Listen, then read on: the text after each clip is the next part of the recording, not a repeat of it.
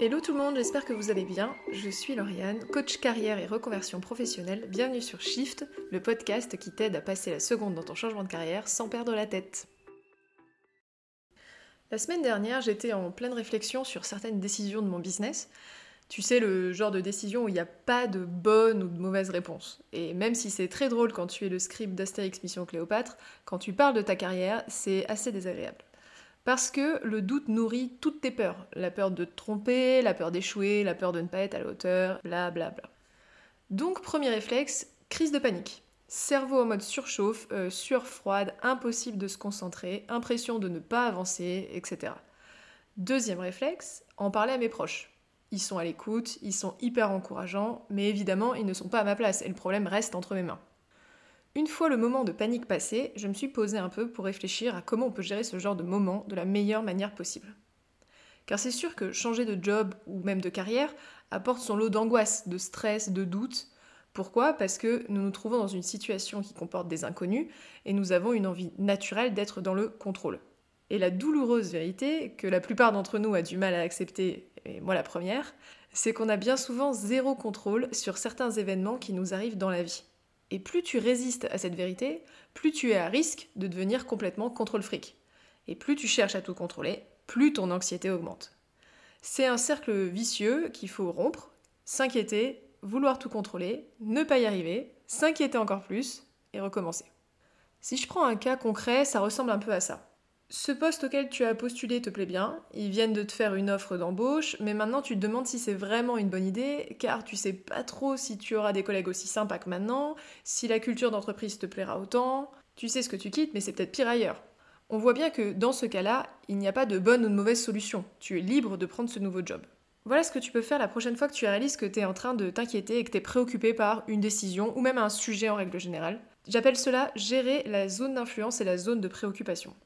Stephen Covey, dans son livre Les 7 habitudes de ceux qui réalisent tout ce qu'ils entreprennent, décrit deux cercles dans notre quotidien.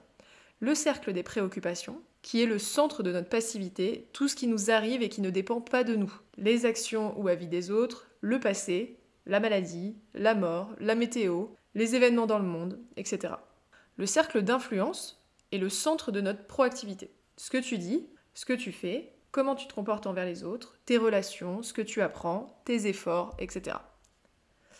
Dans le cercle d'influence, tu es en mode proactif. Tu agis sur les choses dont tu as un contrôle partiel ou total. Bien que tu ne maîtrises pas toujours les événements qui t'arrivent, c'est toi qui maîtrises comment tu y réagis. A contrario, si tu concentres ton énergie dans le cercle des préoccupations, tu es en mode réactif. Tu te laisses porter et influencer par l'environnement et les événements extérieurs sur lesquels tu n'as aucun contrôle. Si tu penses que ce cercle est à l'origine de tous tes problèmes, tu vas te positionner en tant que victime, tu vas te plaindre, tu vas subir, mais tu vas certainement pas agir. Afin de gérer l'angoisse de la prise de décision, il te faut donc diminuer ton cercle des préoccupations et faire augmenter ton cercle d'influence. Ainsi, tu te sens plus en contrôle et ça t'aide à avancer vers ton objectif et une prise de décision avec plus de sérénité. Pour cela, voici ce que je te propose. Note la situation qui t'inquiète. Si je reprends l'exemple du début, ce serait tu viens de recevoir une offre d'emploi, mais tu ne sais pas si tu dois l'accepter et si tu seras plus heureux là-bas que maintenant. Liste ensuite tous les points qui impactent cette situation. Plus il y en a, mieux c'est. Par exemple, est-ce que l'ambiance sera meilleure ou moins bien? Est-ce que j'aurai des objectifs plus concrets? Est-ce qu'il y aura des possibilités d'évolution? Est-ce que le management est bon là-bas? Est-ce que je serai bien accueilli par mes collègues? Etc. etc. Une fois que tu as listé tous les points qui impactent cette situation, range-les dans une des deux zones la zone de préoccupation avec tout ce que tu ne contrôles pas, donc dans notre cas, l'accueil que tu vas recevoir, la qualité de ton manager, la qualité des objectifs, les perspectives d'évolution. Et dans la zone d'influence, note les points sur lesquels tu peux agir.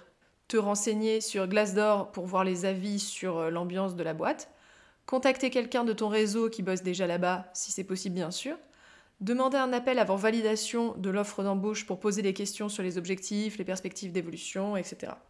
Une fois que tu as rangé les actions dans les deux listes, quelle est la première action que tu peux faire dans ta liste d'influence dès maintenant? Fais-la aujourd'hui, sans attendre. Et liste ensuite 3 à 5 actions à lancer sur ta zone d'influence avec une date de réalisation.